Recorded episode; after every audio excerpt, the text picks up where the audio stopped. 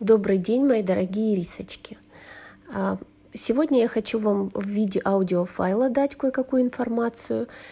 А, возможно, этот вариант изучения вам будет тоже интересен. Вы можете включить, э, воткнуть наушники и слушать и заниматься какими-то своими делами. Так вот, э, я хочу прочитать э, кое-что из одной из моих любимых настольных рабочих книг, которая называется «Психология цвета». Я потом выложу всю эту книгу в электронном виде, вы ее сможете скачать и э, использовать в работе и для себя. Вот. А сейчас я просто хочу, поскольку мы с вами погружаемся целиком в цвет, и психология цвета это очень важная составляющая э, нашей работы с клиентом и с самими собой, поэтому э, я буду вам зачитывать отдельные э, эпизоды, да, которые стоит обсудить отдельно. Так вот, э, вот такой такой эпизодик. Руководитель одной фирмы, специализирующийся на транспортировке грузов, заметил удивительный факт. В некоторые дни его рабочие уставали и выбивались из сил быстрее, чем обычно, хотя вес груза, который они переносили, оставался прежним. После нехитрого расследования обстоятельств выяснилось, что в эти дни рабочие должны были переносить ящики темного цвета. Озадачивал тот факт, что вес этих ящиков нисколько не, превыш... не превышал вес светлых ящиков, которые нужно было транспортировать э, в обычные дни. Просто фантазия, самовнушение. Американские психологи Варден и Флинн занялись исследованием этого феномена. Ящики разных цветов они наполнили абсолютно одинаковыми по своему весу содержимым. Одинаковым. Во время этого эксперимента попытались отойти от традиционных мер веса, подобно фунту или килограмму, и использовали абстрактную величину 3 килограмма. А, результат оказался поразительным. Каждый цвет имеет свой вес.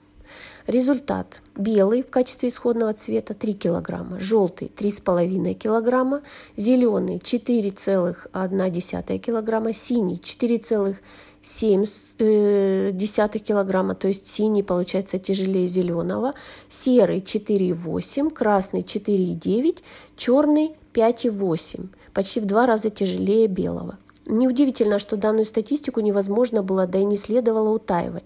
Напротив, индустрия э, подхватила эту идею и стала использовать ее в своих интересах.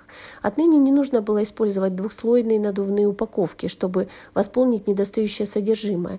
Нашли новое решение проблемы. Упаковку стали окрашивать в определенный цвет. Если сравнивать одинаковую по размеру и весу светлую и темную упаковку, то последняя окажется явно в выигрыше. Она будет казаться тяжелее, компактнее и массивнее, чем светлая. Современный студент, занимающийся цветовым дизайном, уже в первый год обучения изучает то, что цвета могут влиять не только на вес, но и на вкус, звучание, консистенцию, качество, срок хранения. Он учится с помощью цветов менять вещи, превращая их из больших в маленькие, из тяжелых в легкие, из горьких в сладкие. То есть цвета незаметно воздействуют на нас. Еще как. Цвета самым непосредственным образом задействованы в биохимических и физиологических процессах, протекающих в человеческом организме. Просто очень часто мы этого не замечаем. Цвета могут воздействовать на частоту дыхания, ритм биения сердца, пульс. Прибегнув к тому или иному цвету, можно повысить или понизить кровяное давление, быстрее залечить раны. Цвета могут создавать ощущение холода или согревать, вызывать жажду или голод, успокаивать человека или же наоборот вызывать агрессию. Большинство врачей знают об этих качествах цветов и не забывают применять свое знание в процессе лечения больных. Не знаю, какие-то врачи, э, что-то я таких не очень много знаю, если честно. Дизайнерам и архитекторам тоже не помешало бы учитывать магические свойства цветов уже на стадии планирования проекта. Вот информация. Это вводная информация. Мы уже говорили о том, что разные цвета влияют на нас по-разному, но это вот такой один из примеров.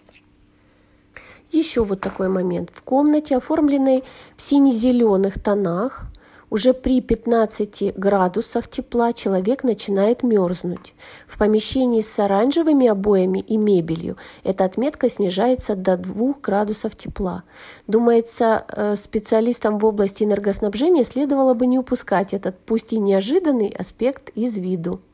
Шутки в сторону, но тот факт, что человек прекрасно осознает необычное влияние красного и синего цветов, находит выражение даже в устном народном творчестве. В пословицах и поговорках лед представляет, э, представляется синонимом для синего, а пламя для красного цвета. Ледяной синий и огненно-красный позволяет каждому прочувствовать, с чем ассоциируются эти цвета в человеческом сознании.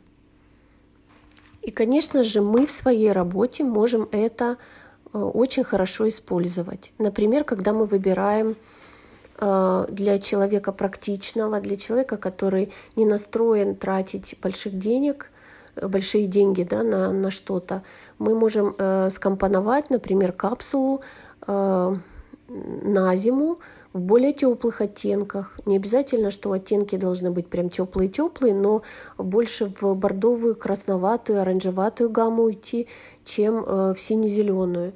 То здесь мы можем использовать не только внешние данные, то есть корректировку фигуры с помощью цвета, э, но и э, то, что человек может себя ощущать как, ну, как сказать, более комфортно в холодных условиях в этих цветах, например.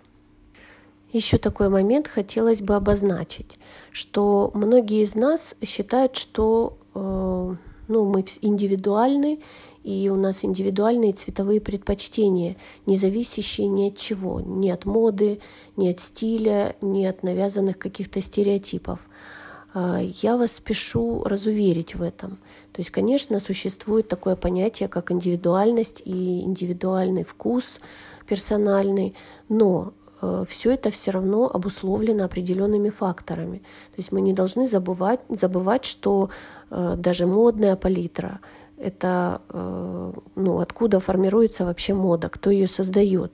Она формируется, в принципе, на коллективном подсознательном. Когда мы будем говорить о трендспотинге, эм, о формировании трендов, мы это подробнее разберем, как это вообще все формируется и как это появляется.